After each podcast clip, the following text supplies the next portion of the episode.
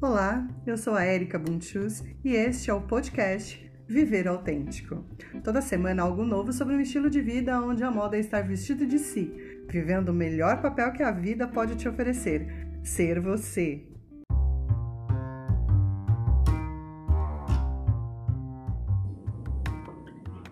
E nesse segundo episódio eu gostaria de convidar você a pensar comigo sobre a autenticidade, o que é e para que serve ser autêntica. Autenticidade, de forma geral, significa aquilo que é genuíno, verdadeiro, aquilo que se é em si mesmo. Eu vejo a vida segundo a perspectiva de um grande quebra-cabeça, no qual cada um de nós é uma peça fundamental para esta grande obra de arte que é o nosso universo. Aqui nessa vida, eu, você, todos nós surgimos e não foi por acaso, tá tudo interligado. Nesse jogo, podemos perceber que nenhuma peça é igual. Se faltar uma ou se encaixarmos aquela no lugar errado, haverá uma visão bem distorcida daquela bela e perfeita imagem que deveria haver ali. Agora imagine, aí você que aquela pequena peça do jogo com quase 8 bilhões de outras peças é você. Identificar onde é o seu lugar é mesmo um grande desafio. Este é o mistério da vida. A sacada de mestre é compreender a vida como tentativa e erro, experimentar e perceber se ali é o seu lugar, se reconhecer, observar e identificar aonde está a sua verdade, onde ela te coloca. Caímos na grande cilada do destino, que tudo está pré-determinado, na visão de destino como se você não tivesse escolha, como se você tivesse vindo para ser assim e que vai morrer assim. Mas essa visão da palavra está bastante equivocada e somos responsáveis por tudo na nossa vida. O que nos acontece é consequência de nossas escolhas. Para compreender melhor, vamos pensar em uma viagem. Você escolhe seu destino e vai até lá. Você que escolhe qual é o veículo, qual o caminho, quais as companhias, o roteiro, quais lugares você vai conhecer e por aí vai. A vida é da mesma forma e é você quem cria seu caminho a cada escolha, assim como quando pega a direita ao invés de pegar a esquerda. A parte de ser uma peça tem a ver com a sua natureza, é segundo a sua verdade, a sua identidade, que você percebe onde é mais conveniente se encaixar assim como quando escolhe o destino de uma viagem que fará. Será uma viagem de aventura? Um cruzeiro? Um hotel de luxo ou um camping? Tudo depende de quem você é e o que você está mais alinhada a fazer e que você deseja experimentar. O que devemos perceber aqui é que quando nós nascemos, nos dizem onde, como, quando e com quem devemos nos encaixar. E normalmente, pessoas que não reconhecem a sua verdade, a sua missão, o seu propósito, a sua vocação, é porque teve pouco espaço para reconhecer e ocupar o lugar onde a sua natureza seria mais valiosa para o desenvolvimento das suas potências e para também a forma que contribuiria no mundo, para a sensação de pertencimento, de conquista, de valor, que leva ao principal de tudo isso, que é a nossa verdadeira felicidade, a felicidade genuína, sabe? Se você se identifica com tudo isso, eu queria te dizer que você não está sozinho. Eu também fui assim e ainda tem muito da minha verdade que eu estou reconhecendo e experimentando aqui e ali, em outros lugares e para to todos os cantos em que eu vou experimentando a minha vida. Além do mais, atendo diversas mulheres há alguns anos e posso te dizer: esse é o desafio da vida humana.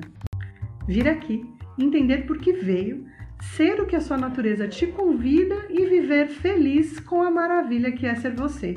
E para isso, temos de nos limpar do que foi colocado dentro de nós como verdade, que impede de sermos o brilho genuíno da nossa identidade, e por isso entender e dar espaço para que os outros também sejam a verdade deles onde eles forem.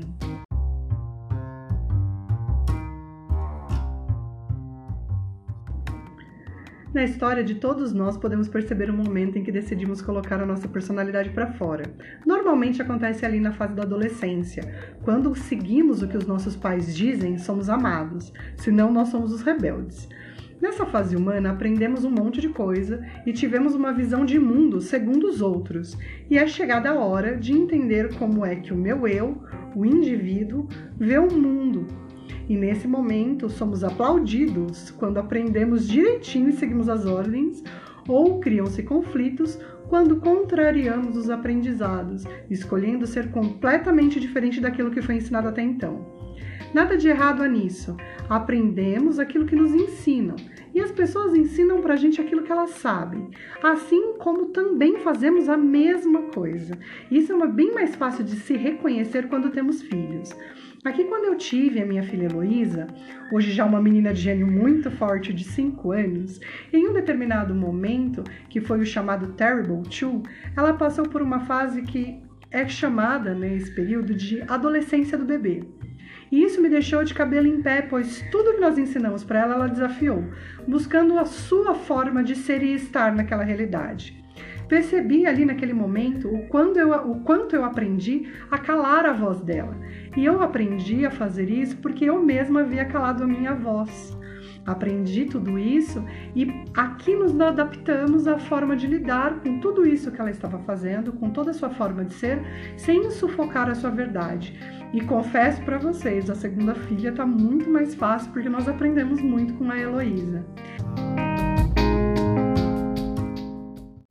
Ela faz coisas que eu nunca fui permitida fazer quando tinha a idade dela e tem muito espaço para experimentar livremente. Quando ela pede algo, eu confesso para vocês que eu me pergunto, cara, isso é de matar, isso é de morrer?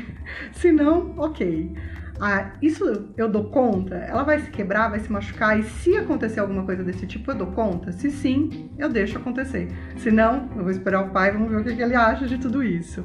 E juntos a gente vai vendo o que é possível aqui e ali e vamos levando tudo isso para permitir que ela seja aquilo que ela é sem sufocar a sua voz interior. E isso também me trouxe a possibilidade de libertar a minha criança interior que foi calada, quando eu aprendi todas essas coisas ao ser mãe da Heloísa.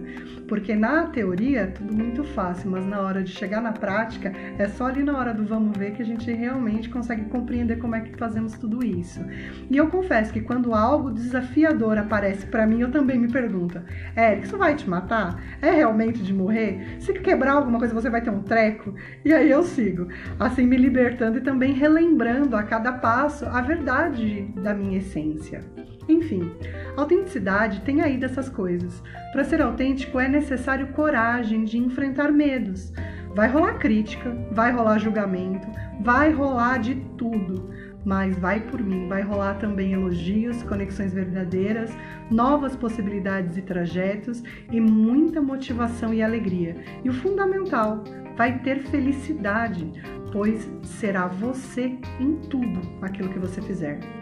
Todos buscamos pertencer e, como falamos lá no início, caber num lugar que não é seu, onde você é grande demais para se encaixar, vai causar dor, vai causar desconforto. Tipo aquela roupa, aquele sapato que não serve e fica desconfortável. Assim é a vida, um trabalho, um amigo e um relacionamento que não serve mais. Por isso, busque o que é seu Seja o que é você e pertença ao seu lugar. Ser você um ser infinito, ao menos é assim que eu acredito, como seria? Como seria você compreender que é grande e talvez maior do que esse lugar aí que você está tentando se colocar? Seja você em tudo aquilo que você fizer.